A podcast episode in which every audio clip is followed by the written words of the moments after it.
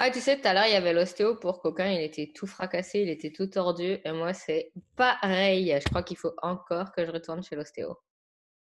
Parce que là, tu y es allé Oui, j'y vais hyper régulièrement. Je suis allée il y a genre un mois et il faut que j'y retourne déjà. Donc, tu es complètement travers en fait. C'est tout à fait ça. Mais moi, je ne monte plus à cheval, donc au moins, je ne les gêne plus pour le moment. Oui, oui. D'ailleurs, on va parler de ça aujourd'hui. Qu'est-ce que tu en penses? Très bonne idée parce qu'on a plein de choses à vous dire. Bonjour à tous et bienvenue dans le Magic Talk Equestre, le podcast qui met de la magie dans la vie de vos chevaux. Aujourd'hui, avec Maud, on va vous parler de la forme physique du cavalier. On espère que vous allez bien. Bonjour tout le monde, on espère que vous allez bien. En effet, on va vous parler de la forme physique du cavalier et je crois qu'on a beaucoup de choses à vous dire sur le sujet. On espère ne blesser personne, ce sont vraiment des choses tirées de recherche, etc. Euh, mais voilà, on aimerait euh, remettre en question un peu le cavalier et sa pratique euh, sportive et physique. Exactement. Et par quoi tu as envie de commencer? Parce qu'on a quand même pas mal de points à soulever aujourd'hui. Hein. Est-ce qu'on commencerait par, bah, juste déjà par peut-être la symétrie du cavalier? Qu'est-ce que tu en penses? Ouais, je pense que c'est un peu le cœur de tout ce qu'on va développer. Donc, on va commencer par ça. Donc, d'un point de vue physique, vous êtes assis sur vos chevaux quand vous montez à cheval. Idéalement, il faudrait que vous ayez le même poids réparti dans la fesse droite et gauche, dans la jambe droite et gauche, mais aussi dans vos rênes droite et gauche. Ça vous permet d'être équilibré et d'avoir des chevaux plutôt droits. Et ça permet aussi de pouvoir dissocier ces aides correctement. Euh, j'aimerais partager une étude avec euh, vous sur, euh, qui a été menée sur des cavaliers d'obstacles, sur 20 cavaliers d'obstacles.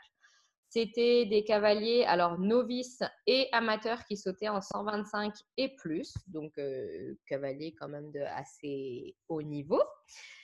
Et du coup, les chercheurs ont regardé leur symétrie. Donc, il y a une échelle qui est utilisée pour les sportifs.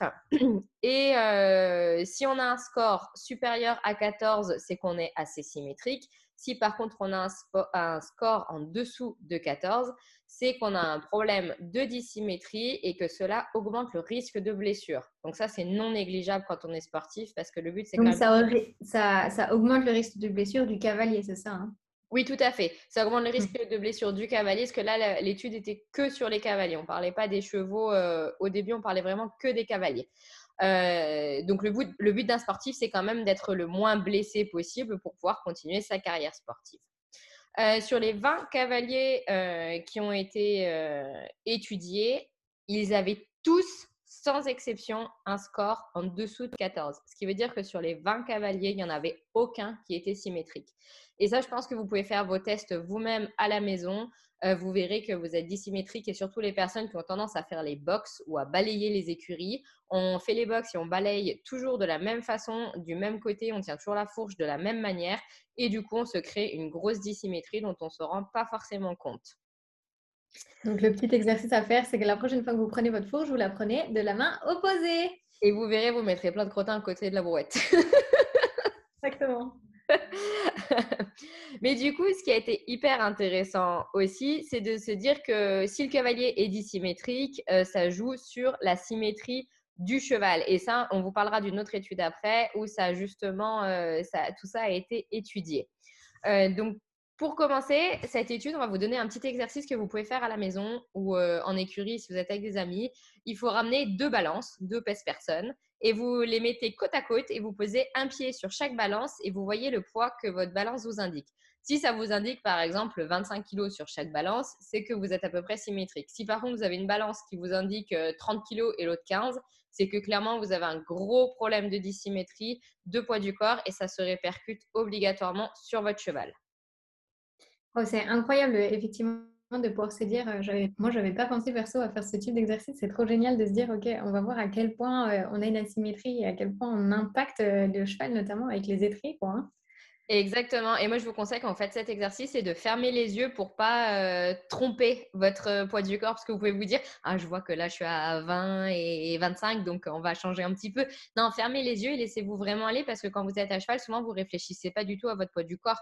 Une fois que vous êtes cavalier expérimenté, vous avez votre propre cheval, c'est naturel pour vous d'être assis dans la selle et on n'y réfléchit pas.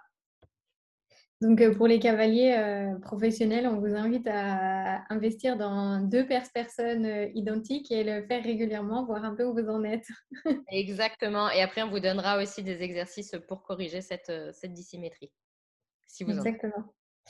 du coup, en tant qu'on parle un petit peu de l'asymétrie, est-ce qu'on peut parler d'un ratio, du ratio du poids du cheval par rapport au cavalier? Parce que ça, ça crée aussi quand même pas mal de, de soucis en termes d'équilibre.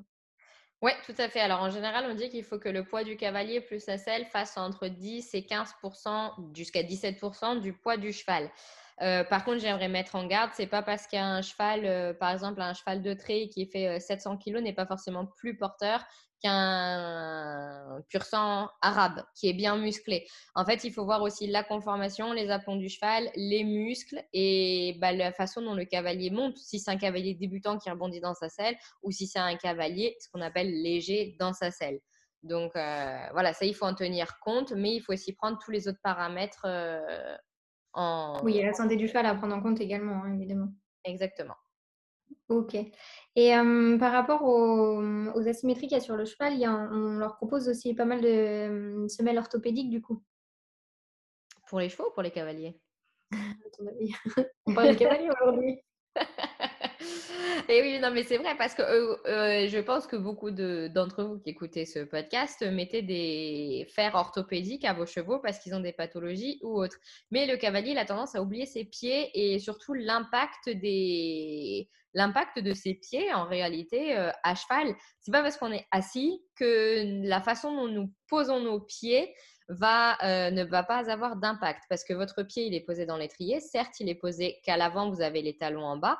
Mais si vous posez votre pied dans l'étrier et que, par exemple, vous mettez plus de poids en interne de vos pieds, eh ben, vous verrez que vos genoux vont se resserrer et du coup, vous allez agripper la selle avec vos genoux. Alors qu'à l'inverse, si vous mettez du poids à l'extérieur de vos pieds, vous verrez que vos genoux vont s'ouvrir.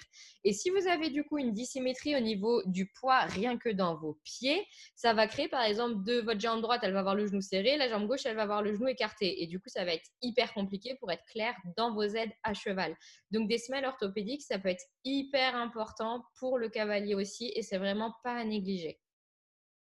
Donc encore une fois, surtout les pros, faites attention à bien, bien, bien faire attention à vous parce que vous, vous êtes quand même, euh, c'est votre métier, donc euh, attention. Hein. C'est ça, pour réduire le risque de blessure et surtout pour mettre les chevaux dans le confort.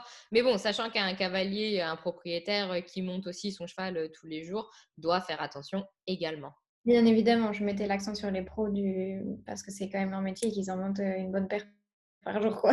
C'est sûr du coup, on va parler des tensions musculaires aussi, parce que c'est vrai qu'un cavalier qui a des tensions musculaires et qui a une mauvaise disponibilité musculaire impacte largement son cheval. D'ailleurs, on a une petite vidéo, j'ai fait une petite vidéo avec Emir qu'on vous mettra en réel si vous voulez la voir sur Insta. Est-ce que tu peux nous donner des éléments sur tout ce qui est kiné, aussi des suivis ostéopathiques euh, alors malheureusement, j'ai pas grand-chose là-dessus en études scientifiques, mais bon, après, c'est, ça paraît logique aussi, vu qu'on sait que la symétrie du cavalier impacte la symétrie du cheval. Si vous avez des blocages ostéo et que du coup, vous avez une articulation qui fonctionne moins bien et une euh, et que vous avez moins d'amplitude articulaire d'un côté que de l'autre, et peu importe l'articulation, ça peut très bien être au niveau de la hanche ou de l'épaule, euh, ça va forcément impacter votre monte et votre cheval. Merci de ce complément d'information. Est-ce que tu as envie de rajouter des choses sur certaines choses avant qu'on parle de la disponibilité émotionnelle? Euh, oui, au niveau sur le plan physique et surtout, j'aimerais qu'on parle un peu du sport du cavalier parce que oui, l'équitation est un sport, mais les cavaliers ne font que très rarement d'autres sports à côté et pourtant c'est hyper important si par exemple vous voyez un marathonien, il ne fait pas que de la course, il s'entraîne aussi, il muscle certains groupes de muscles musculaires. Les footballeurs, ils ne courent pas qu'après un ballon, ils vont en salle de sport et ils travaillent tout leur corps. Et ben pour le cavalier, ça devrait être pareil. Alors je sais quand on est professionnel, on n'a pas forcément le temps, c'est fatigant, surtout si on a les box à faire, etc. On a des grosses journées, mais c'est hyper important. Et il y a une étude qui a été faite là-dessus et qui a prouvé que faire 3 fois 20 minutes de sport par semaine, donc, ça veut dire une heure de sport par semaine au total, ce qui est quand même pas énorme.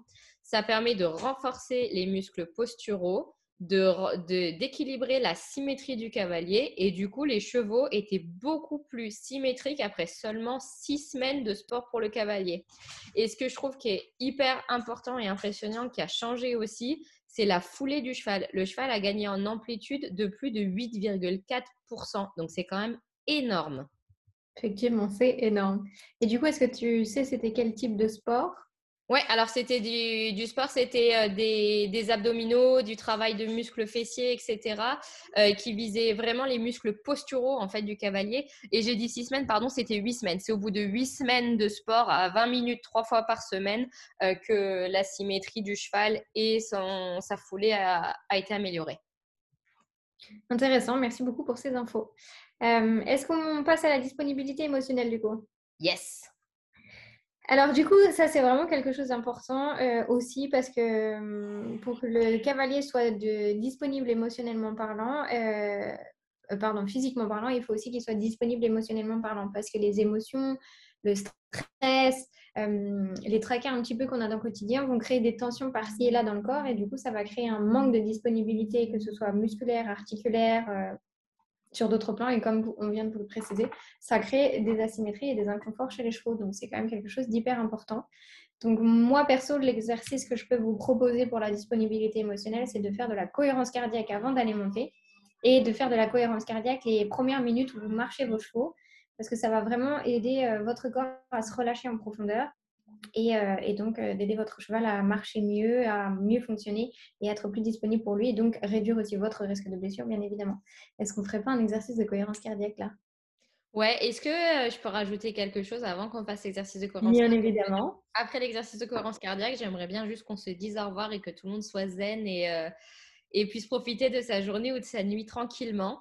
Euh, par rapport au sport du cavalier, euh, j'aimerais parler notamment que c'est hyper important qu'un cavalier soit en forme physique euh, quand son cheval reprend le travail après des vacances ou après un arrêt suite à une pathologie ou ou simplement une maladie où le cheval n'a pas travaillé pendant un petit moment.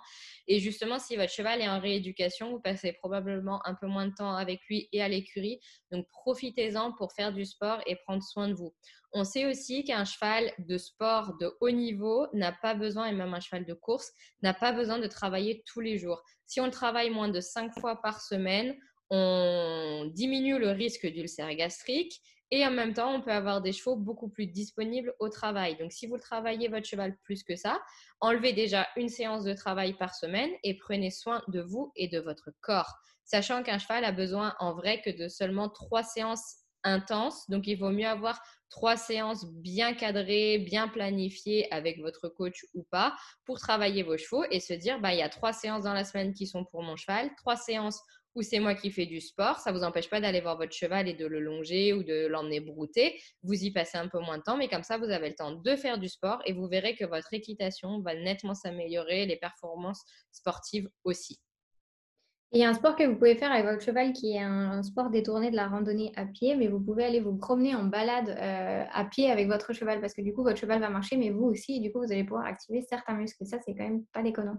Oui, exactement, et ça peut même se transformer en course. Hein. Moi, c'est vrai que j'ai euh, des cavaliers en, suivi, ils, font, euh, ils, vont courir avec euh, leurs chevaux. Alors, au début, ça peut être un peu chaotique parce que c'est vrai qu'il faut apprendre au cheval. C'est comme euh, du canicross, sauf qu'au lieu d'avoir un chien, vous avez un cheval. C'est une, éducation, ouais. Moi, je le fais avec Emir et c'est une, vraie, une vraie éducation. Et, mais maintenant qu'on est rodé, quand c'est un peu dur dans les montées, c'est lui qui me tire. et eh ben voilà, et ça permet de passer un bon moment, de s'entraider. Et sachant, alors je ne sais pas si avec le cheval, il y a eu des études comme ça, mais avec les chiens, je sais que ça permet d'augmenter euh, de faire du canicross, ça permet d'augmenter sa vitesse de course et surtout la durée de course. Parce qu'en fait, on est motivé parce que son chien est motivé et du coup, on a envie de se motiver, ça motive tout le monde. Et essayez avec votre cheval, peut-être que vous verrez que vous avez beaucoup plus envie d'aller courir avec lui que seul. Et comme ça, ça va travailler le cardio de tout le monde.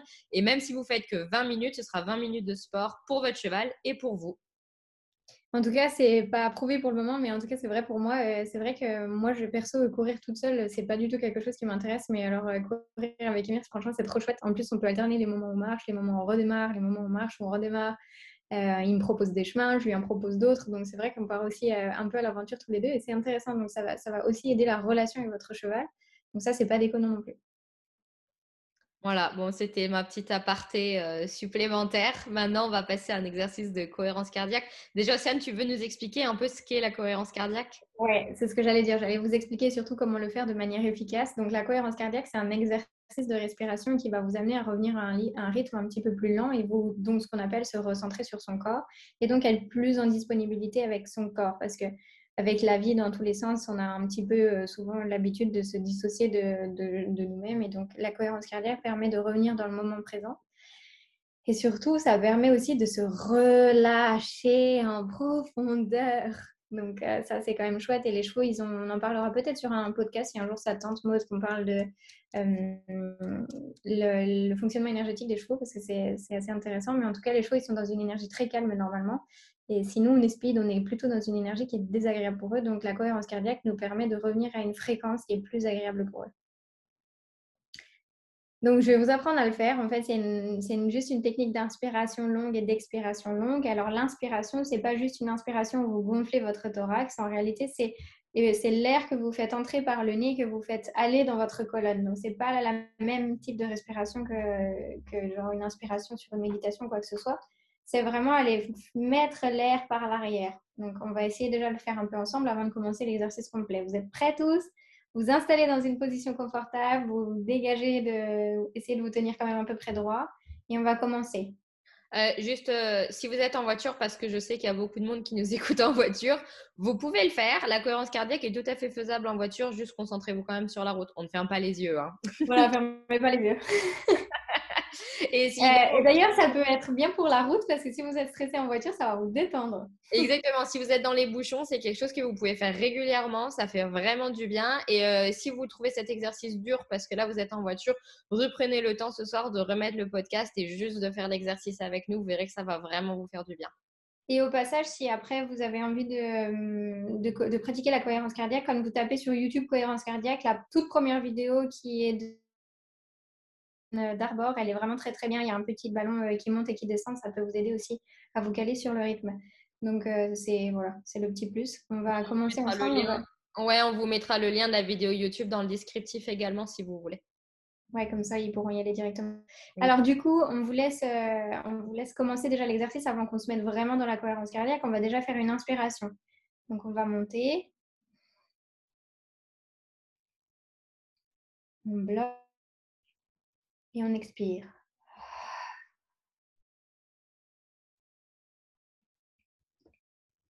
Alors attention parce que la cohérence cardiaque est aussi quelque chose qui va très fort oxygéner votre cerveau et votre cerveau n'a pas forcément l'habitude les premières fois d'être oxygéné de cette manière-là. Vos poumons non plus. Donc vous risquez de vous sentir peut-être un petit peu, euh, comment on dit en français, lightheaded? Étourdi? Dizzy Étourdi, ok. Vous pensez vous sentir un peu étourdi, donc raison euh, faites une pause et un peu après. Voilà, raison de plus pour ne pas faire l'exercice si vous roulez à 130 sur l'autoroute. voilà, si vous vous sentez un petit peu euh, étourdi, c'est normal, mais euh, pas sur l'autoroute, effectivement. on est parti On va commencer, on inspire. Vous êtes prêts? Et on expire.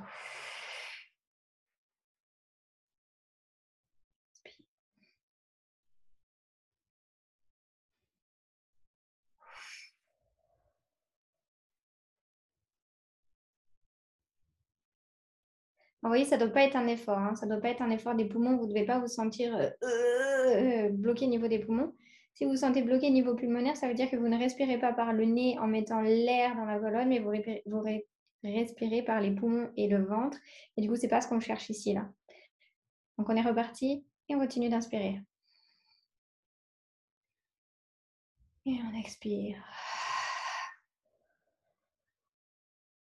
On inspire.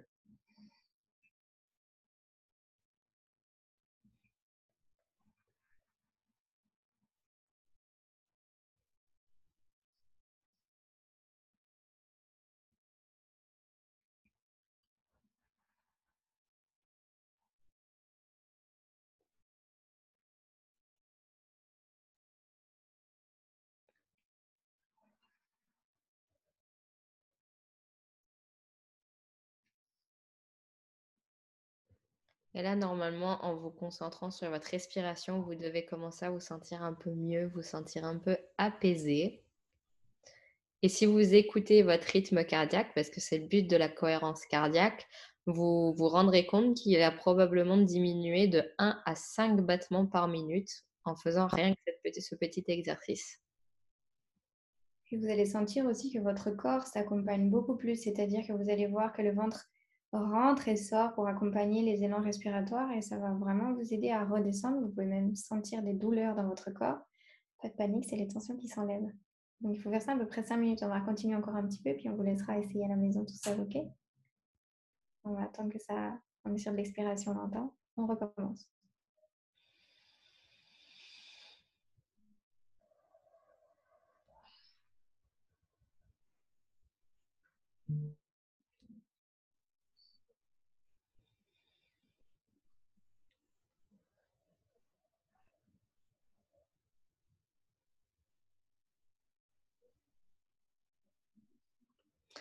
Voilà, c'était pour vous donner une idée euh, de ce qu'est la cohérence cardiaque. Donc, on vous laissera aller regarder la vidéo sur YouTube. Ça, c'est un exercice que vous pouvez faire à cheval. Si votre cheval s'énerve, si vous vous énervez, Prenez 5 minutes pour vous, au pas, reine longue, et travaillez votre cohérence cardiaque. Et pareil dans le box de votre cheval, si vous arrivez que vous n'êtes pas disponible parce que vos collègues vous ont saoulé, parce que les clients vous ont saoulé au boulot, et eh ben, prenez le temps avant d'arriver à l'écurie dans votre voiture ou une fois que vous êtes dans le box de votre cheval. Si vous avez un cheval assez calme, vous vous rendrez compte que votre cohérence cardiaque redescend, enfin votre rythme cardiaque redescend beaucoup plus rapidement. Et si au contraire vous avez un cheval qui a tendance à être hyper excité, hyper actif, vous vous rendrez compte qu'en le faisant dans son box, ça va très probablement l'apaiser aussi. Alors, euh, sur les chevaux qui sont un peu excités, ça risque de les énerver les premières minutes, pas de panique, ne vous occupez pas d'eux. Euh, juste restez dans l'exercice et vous vous focalisez uniquement sur l'exercice. Et euh, si j'ai un petit conseil aussi à vous donner, les chevaux qui ne sont pas bien, vous pouvez leur proposer des séances de cohérence cardiaque. Donc, vous mettez à respirer à côté d'eux, ça va les aider. Vous allez certainement les voir tous hein, bailler, mâcher, éternuer, tout ça, c'est bon signe. Donc, on vous souhaite un bon exercice et on vous dit à tout bientôt. et voilà, on espère que vous aimez ce genre de podcast avec des petits exercices.